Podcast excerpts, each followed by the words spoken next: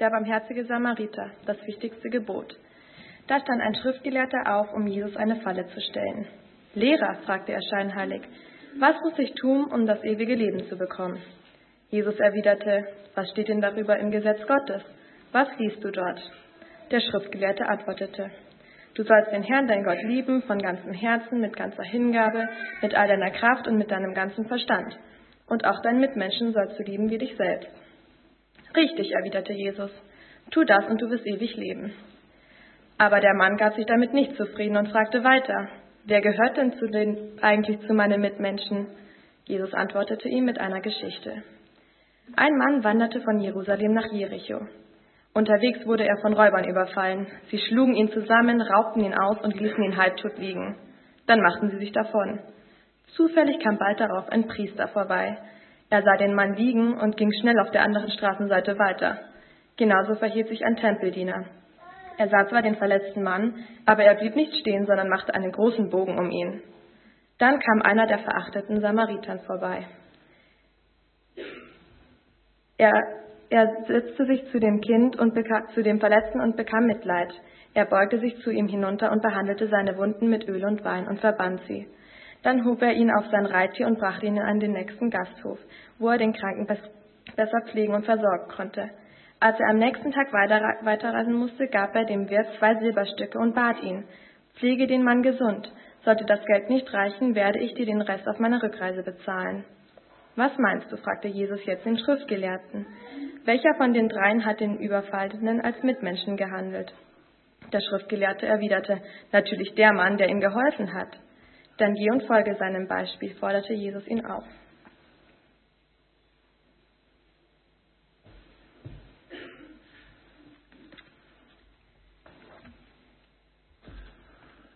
Glaube entdecken, so war unsere große Überschrift über die zwei Jahre biblischen Unterricht. Herauszufinden, was bedeutet es, Glaube zu leben und zu entdecken, was Gott damit meint. Und wir haben uns in diesem Jahr mit dem Neuen Testament beschäftigt und sind in der Vorbereitung an diesem Bibeltext und diesem Thema in Anführungsstrichlein hängen geblieben, um nachzudenken, was bedeutet Glaube heute zu leben, in der konkreten Situation umzusetzen, so wie wir es in dem kurzen Theaterstück gesehen haben oder wie es Jesus beschrieben hat in dieser Schriftlesung, die wir eben gehört haben. Allerdings haben wir auch festgestellt während den Jahren, in Bezug auf Glaube und Glaube an Gott kann es manche Missverständnisse geben. Und Missverständnisse kennen wir ja. Ich habe eine interessante Begebenheit gelesen. Äh, eine Fabel. Ein junger Fuchs läuft durch den Wald. Und auf seinem Weg begegnet er einem großen Hund. Und weil er so einen großen Hund noch nie gesehen hat, da fragt er den großen Hund, was bist du denn für ein Tier? Der antwortet, ich bin ein Wolfshund. Denn meine Mutter ist ein Hund und mein Vater ist ein Wolf, deshalb Wolfshund. Aha, sagt der junge Fuchs und zieht weiter durch den Wald. Ein paar Minuten später begegnet er einem Tier, das so ähnlich aussieht wie ein Pferd. Er fragt ihn, du, was bist du denn für ein Tier? Das Tier antwortet, ich bin ein Maultier. Mein Vater war ein Pferd und meine Mutter war ein Esel. Aha, sagt der Fuchs. Geht wieder weiter durch den Wald. Einen weiteren Augenblick später, er kommt an eine Waldlichtung, trifft er wieder auf ein Tier, das er noch nie gesehen hat. Wieder spricht er das Tier an und sagt, du Tier, ich kenne dich nicht, was bist du für ein Tier? Das Tier antwortet, ich bin ein Ameisenbär mein Fahr und dann fällt ihm der junge Fuchs ins Wort. Halt, halt, halt. Übertreib jetzt bloß nicht. Was du jetzt sagen willst, glaubst du ja wohl selber nicht. Missverständnisse. Der junge Fuchs hat verschiedene Tiere getroffen gesehen, aha, zusammengesetzte Tiernamen, irgendwie muss Vater und Mutter damit in Beziehung stehen, aber bei Ameise und Bär, da war ihm die ganze Geschichte dann doch etwas skeptisch. Missverständnisse. Ihr kennt Missverständnisse aus eurer Erfahrung, egal ob in der Schule, in verschiedenen Begegnungen, vielleicht mit Schulkameraden, mit Lehrern, In der Familie habe ich gehört, soll es ab und zu mal Missverständnisse geben können. Kennen wir, wissen wir, wir anderen, wir erleben Missverständnisse im Arbeitsalltag, im Familienumfeld oder in der Wohnumgebung. Und wenn uns Missverständnisse zum Schmunzeln bringen, dann ist das eine Geschichte. Ähm, aber Missverständnisse können auch zu einer Belastung werden in unserem Leben, wenn schwierige Situationen daraus entstehen können. Und leider entstehen eben auch Missverständnisse bei der großen Fragestellung Glaube. Was heißt Glaube? Was bedeutet Glaube entdecken? Und es kann wiederum Ursachen haben in unterschiedlichster Form. Vielleicht lest ihr irgendetwas in der Schule, in einem Fachartikel oder ein Lehrer äußert sich in irgendeiner Form und sagt, an die Inhalte der Bibel zu glauben, das ist wie wenn du an einem Märchenbuch glaubst oder ähnliche Dinge und du fragst dich dann, kann ich wirklich noch an der Bibel festhalten, am christlichen Glauben festhalten?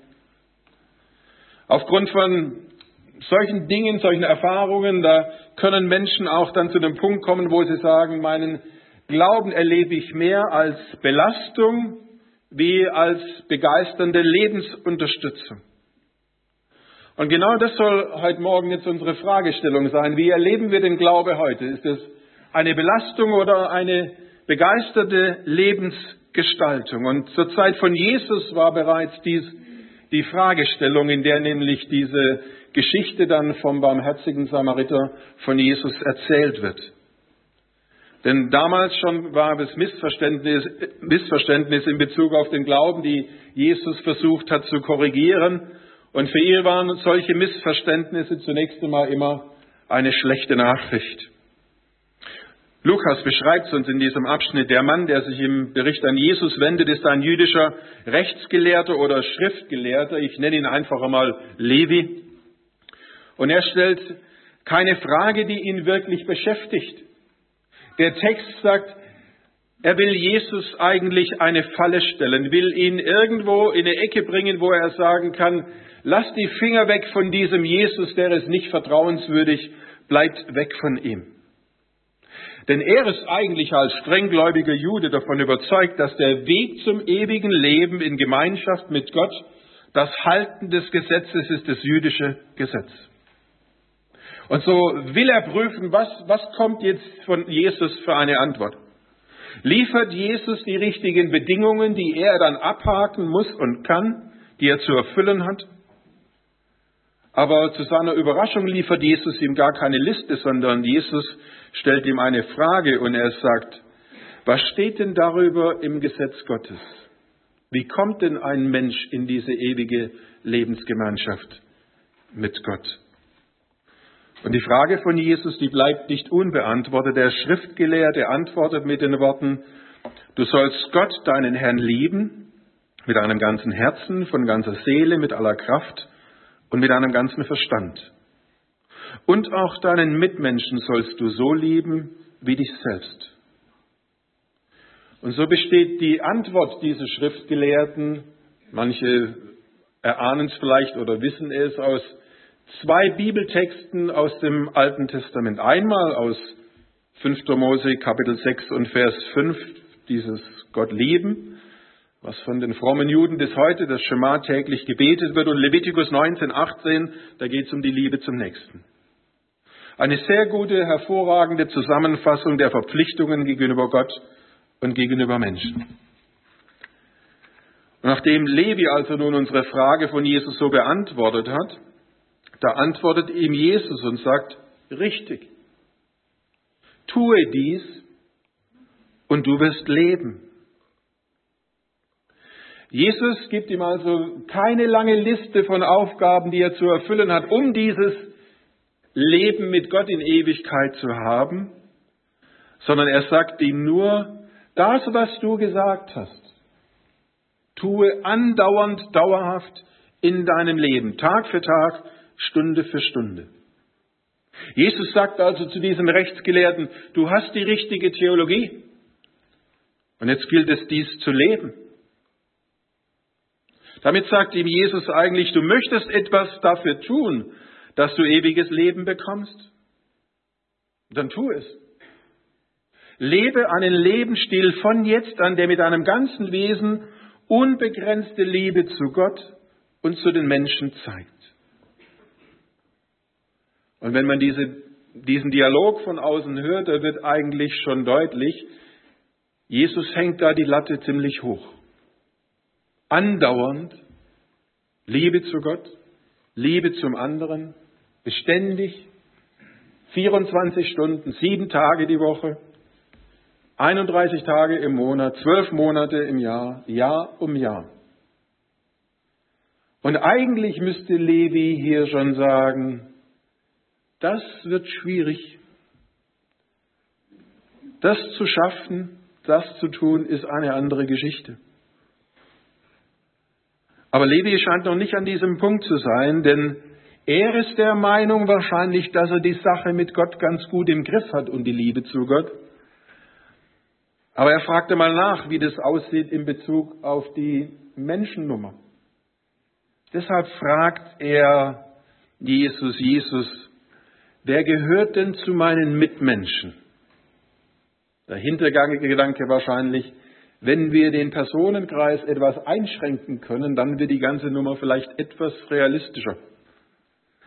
Und er erhofft sich eigentlich eine Antwort, wie ein typischer Rabbiner sie in seinen Tagen gegeben hätte. Denn nach Levitikus 19, 17 bis 18 könnte der sagen, die Brüder und die Söhne des eigenen Volkes, die Juden, vielleicht noch die Proselyten, das ist seine Zielgruppe. Vielleicht mag er sie noch etwas mehr eingeschränkt haben. Aber wie schon in der ersten Gesprächsrunde, wo Jesus sagte, ich will dem gar nicht lange Listen geben, sondern ich will, dass er selber auf den richtigen Trichter kommt, um was es geht, sagt Jesus, jetzt erzähle ich dir eine Geschichte, um zu erklären, wer ist denn dieser Nächste. Und dazu erzählt er dieses Drama von den Straßenräubern, das uns Sophie vorher gelesen hat. Und in der Geschichte nimmt Jesus seine Zuhörer mit an die bekannte gefährliche Straße von Jerusalem nach Jericho. Und gemeinsam beobachten sie einen Reisenden, für die Zuhörer natürlich ein Jude, der auf dem Weg ist. Und urplötzlich tauchen aus den Höhlen, die am Straßenrand sind, Räuber auf. Und der Reisende hat keinerlei Chance gegen diese Bande. Er wehrt sich, wie er nur sich wehren kann, aber irgendwann wird er überwältigt und liegt am Boden zusammengeschlagen, ausgeplündert und zu guter Letzt rauben sie ihm auch noch die Kleider. Bewusstlos liegt er am Straßenrand und hart auf der Dinge, die da kommen. Und dieses Opfer des Überfalls ist eigentlich für jeden, der vorbeikommt, ein mitleiderregender Anblick. Und so erzählt Jesus in seiner Geschichte zufällig, kommt ein Priester vorbei, sieht den Mann liegen und er sagt, geht schnell weiter. Da ist ein frommer Mensch, der sieht diesen Kranken da liegen, wie er zusammengeschlagen ist nach dem Überfall, alleine im Staub liegend. Und der Priester, der zur Ober Oberschicht der Gesellschaft gehört, ist ganz sicher nicht zu Fuß unterwegs. Es wäre bestimmt kein Problem gewesen, ihn auf sein Pferd oder lassen wir es auch ein Maultier sein, solange es kein Ameisenbär wird, äh, den mitzunehmen.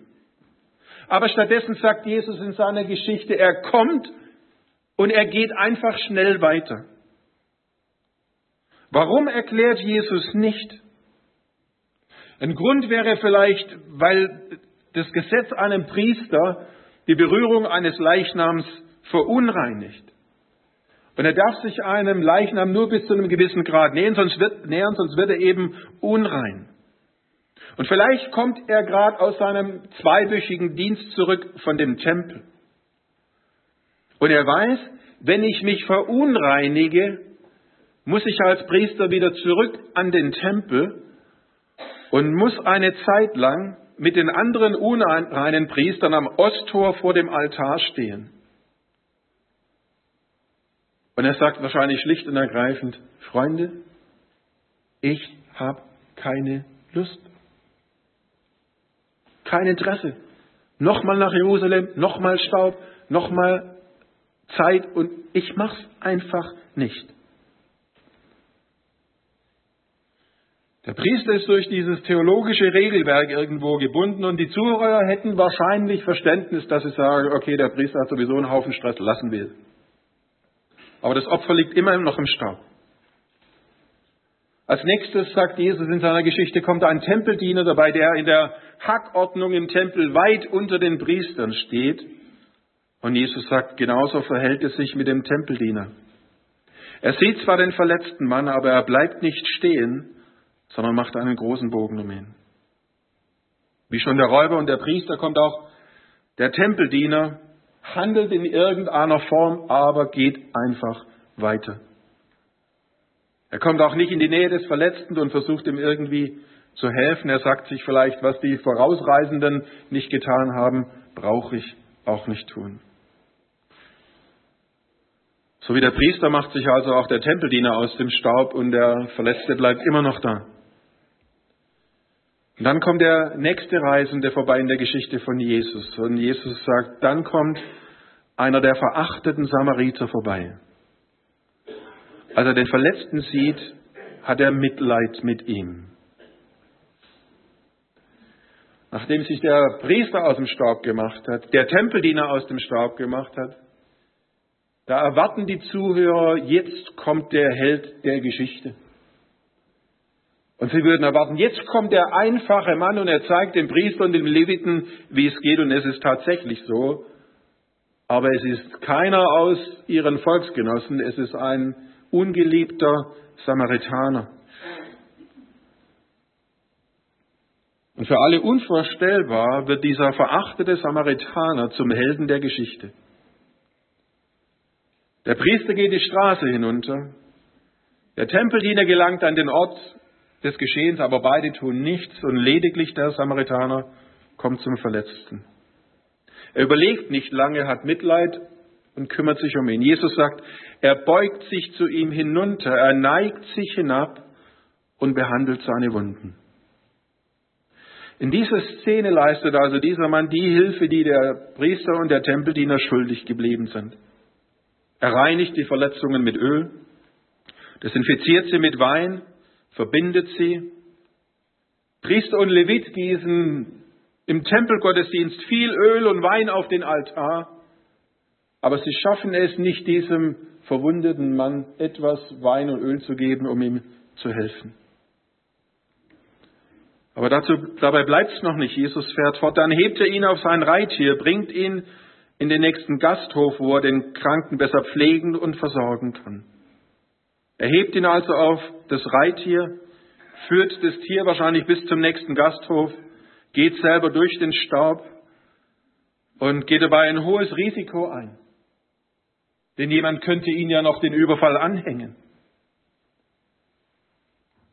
Im Gasthaus angekommen, macht er sich nicht einfach aus dem Staub, sondern wir hören weiter, als er am nächsten Tag weiterreisen muss, gibt er dem Wirt Geld und bittet ihn, pflege den Mann gesund. Und sollte das Geld nicht reichen, werde ich dir den Rest auf meiner Rückreise bezahlen.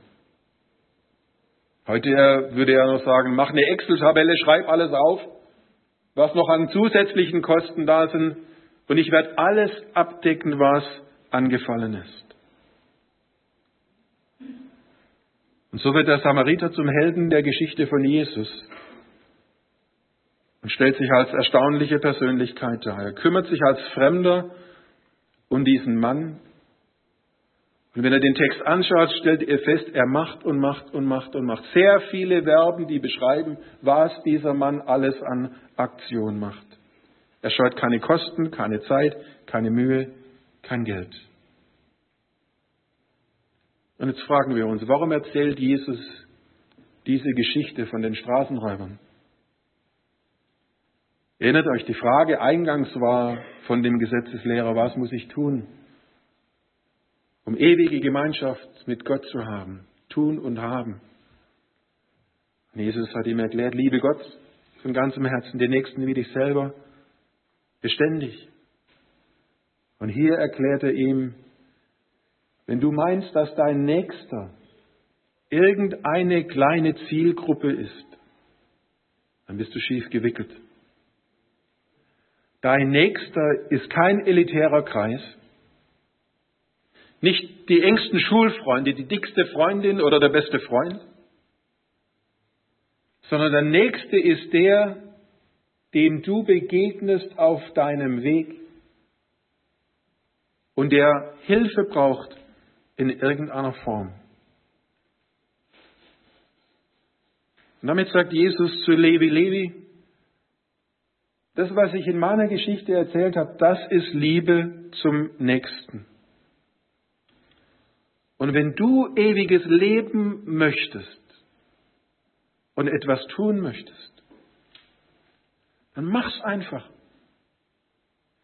Liebe die Menschen so wie der Samaritaner. Und damit steht Levi wieder vor einem Problem.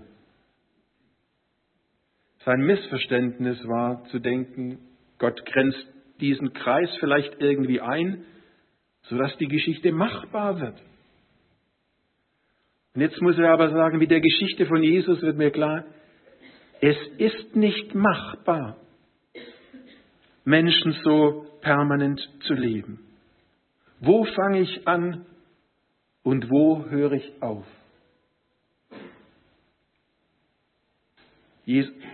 Jesus beendet diese Geschichte einfach und sagt ihm, lebe so. Und es wäre sehr spannend gewesen, von Lukas jetzt zu erfahren, was hat Levi weitergetan? Wie hat der Gesetzeslehrer weitergelebt? Hat er seinen Glauben so verstanden, wie er typischerweise im Judentum dann oft verstanden wurde? Wir hören Gesetze und wir tun die. In der Hoffnung, dass wir so das ewige Leben ererben und quasi verdienen. Oder hat er den feinen Unterschied begriffen, den Jesus hier versucht, ihm klarzumachen? Liebe Gott von ganzem Herzen und wenn du Gott liebst, ist es etwas Normales, dass es aus deinem Leben herausfließt, dass du dann, wenn du Menschen in Not und in Schwierigkeiten siehst, dass du hilfst. Ein feiner, aber wichtiger Unterschied. Und wenn wir weiter in biblischen Begebenheiten lesen, dann stellen wir fest, Jesus hat sich immer wieder mit Gesetzeslehrern unterhalten und dabei gute Nachrichten weitergegeben. Die erste Begegnung im Johannesevangelium Kapitel 3 mit einem Gesetzeslehrer namens Nikodemus. Der kommt in der Nacht zu Jesus, weil in der Nacht theologische Gespräche geführt wurden. Ein Glück hat sich das inzwischen ein bisschen verändert und ich komme nachts zu meinem Schlaf. Aber Nikodemus kommt zu Jesus in der Nacht und führt ein theologisches Gespräch und stellt eigentlich ähnliche Fragen wie unser Levi. Und Jesus erklärt ihm dann, wie er ewiges Leben finden kann. Erklärt ihm, dass es eine neue Geburt braucht. Für ihn vollkommen klar, durch eine physische Geburt kommt ein Mensch ins Leben. Wir freuen uns immer, wenn dies geschieht, so wie in der vergangenen Woche bei uns in einem bekannten Freundeskreis. Und er erklärt ihm dann, du musst begreifen jetzt, Nikodemus, genauso wie es eine physische Geburt braucht, damit neues Leben entsteht, braucht es eine geistliche Geburt für das geistliche Leben. Und damit dies geschehen kann, braucht es Glauben an Jesus Christus, der am Kreuz gestorben ist für all unsere Lebensschuld. Und das müssen wir für uns persönlich annehmen. Und wenn wir dies im Glauben, im Gebet tun, dann werden wir geistlich neu geboren. Und Jesus erklärt ihm und sagt, so sehr hat Gott die Welt geliebt, seine Liebe gezeigt, dass er seinen einzigen Sohn hergab, damit jeder glaubt, der glaubt, das ewige Leben hat und nicht verloren geht. Und es ist ganz wichtig, dass wir diese Wahrheit nie vergessen. Wir haben es immer wieder besprochen in unserem biblischen Unterricht. Es ist ein großes Missverständnis zu meinen, wir müssen uns die Gemeinschaft mit Gott und das ewige Leben verdienen. Das können wir nicht und das funktioniert nicht und das geht nicht. Aber so wie sich der Samariter herabbeugt um dem Verletzten zu helfen. So beschreibt es Jesus in seiner Geschichte. So hat sich Jesus bei seinem Tod am Kreuz herabgeneigt auf diese Erde ist am Kreuz gestorben für uns, damit wir Leben haben. Und das ist ein gnädiges Geschenk Gottes. Das, das müsst ihr ergreifen, wir haben es immer wieder besprochen, persönlich und müsst es festhalten, dass diese Tatsache ein Geschenk Gottes ist, das Leben jetzt und in Ewigkeit mit ihm. Und dann die zweite Seite, das zweite große Missverständnis in Bezug auf Menschen. Ein zweiter Gesetzeslehrer, der Jesus begegnet ist, der Apostel Paulus, vormals Saulus, war lange Jahre unterwegs und war der Überzeugung, die Christen sind eine Sekte, die es auszulöschen gilt, bis er Jesus begegnet ist, der ihn dann vom Pferd geholt hat und der ihn dann überzeugt hat, dass er lebt, dass er gestorben ist, auferstanden ist und lebt und er wurde zum Nachfolger von Jesus. Und Paulus legte großen Wert darauf festzuhalten, dass in Gottes Augen alle Menschen gleichbedeutend und gleich wertvoll sind. Keinerlei Unterschied. Und er erklärt aber auch weiter, dass wenn Menschen mit Gott leben, eine innere Kraft von Gott erhalten, damit sie die Liebe, die von Gott in ihr Leben kommt, an andere Menschen weitergeben können. Und so beschreibt Paulus dann im Galaterbrief in Kapitel 5 und Vers 22 folgende die sogenannten Früchte des Geistes immer auf einer relationalen Ebene. Wenn Gottes Geist wirkt, dann bewirkt er Liebe, Freude, Frieden, Geduld, Freundlichkeit, Güte, Treue, Rücksichtnahme, Selbstbeherrschung. Bei all diesen Eigenschaften könntest du sagen, das ist der Samariter aus der Geschichte von Jesus. Und wir lernen dann eben von Paulus, dass dieses Leben möglich ist, sich um andere zu kümmern. Bestimmt nicht um alle. Bestimmt nicht um alle hungernden Kinder in Afrika, alle möglichen Katastrophen, die passieren, aber um die Menschen, denen ihr direkt begegnet auf eurem Lebensweg. Egal ob auf dem Schulhof, irgendwo in der Nachbarschaft, am Arbeitsplatz, wo auch immer. Begegnen wir immer wieder Menschen. Und die Frage ist, wie wir ihnen dann begegnen. Wenn wir glaubende Menschen sind, dann gilt, dass diese Liebe Gottes ausgegossen ist in unsere Herzen. Und Jesus sagt, es ist nicht verboten, dass sie an andere dann weiterfließt. Gebt sie weiter an eure Kollegen, die hilfsbedürftig sind, die in Schwierigkeiten sind. Und da gibt es genügend Situationen. Ich war froh, dass bei uns aus unserer jungen Gemeinde sofort bei mir die Nachrichten kamen, als wir gehört haben vom Tod von der Caroline. Wie können wir helfen? Ich hatte Leute am Telefon, die haben mir gesagt, wir können da gar nichts machen jetzt.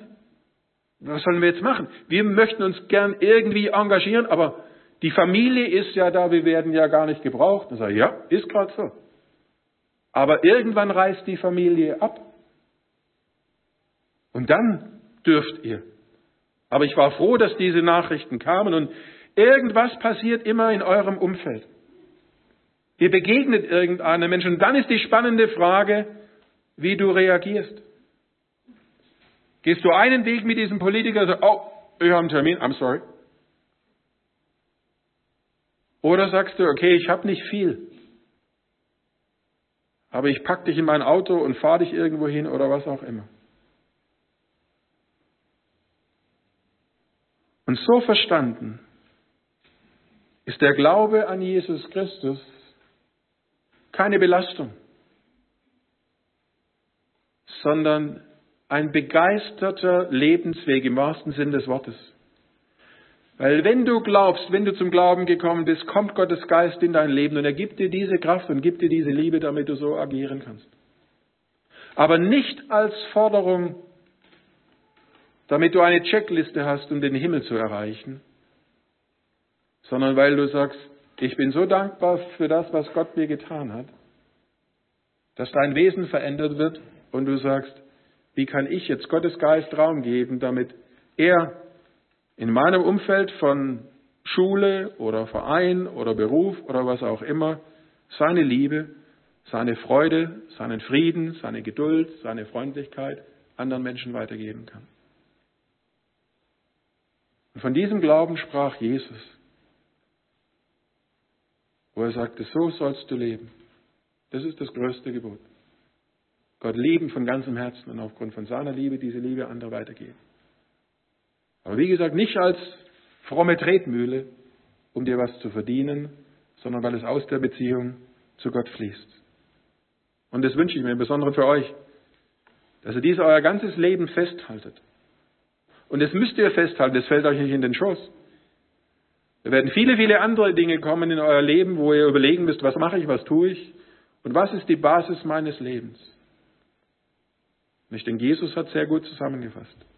Liebe Gott von ganzem Herzen, ganzer Seele, ganzer Kraft. Und daraus, auf dieser Basis, das andere, die Menschen in deinem Umfeld.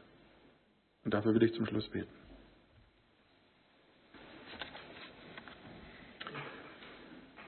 Herr Jesus, wir danken dir, dass wir durch den Glauben an dich nicht auf einer Tretmühle sind, wo wir tun und tun und tun müssen, um irgendetwas zu verdienen, sondern dass du alles getan hast am Kreuz, um uns den Weg frei zu machen in ewiger Lebensgemeinschaft mit dir über unseren Tod hinaus. Und du weißt, wie schnell wir solche Wahrheiten vergessen, selbst wenn wir sie einmal festgehalten haben. Oder wie schnell sie weggenommen werden von anderen Einflüssen. Und ich will bitten, besonders für die, die heute aus dem biblischen Unterricht verabschiedet werden, dass sie diese Wahrheit immer fest in ihr Herz schreiben, dass sie dich lieben von ganzem Herzen und aufgrund von dieser Beziehung auch nicht leben, als sehen sie nicht, wo andere Menschen in Not sind, sondern dass du sie senden kannst in diese Welt, sodass sie ein Licht sind für dich und dazu braucht es deinen Segen und deine Kraft und dafür beten wir. Amen. An der Stelle singen wir noch einmal ein Lied miteinander. Es heißt, Herr, wohin sonst sollten wir gehen? Und der Text wird gleich hier vorne zu sehen sein. Und ich lade euch alle ein, noch einmal aufzustehen, wenn ihr mögt. Und sonst bleibt einfach sitzen.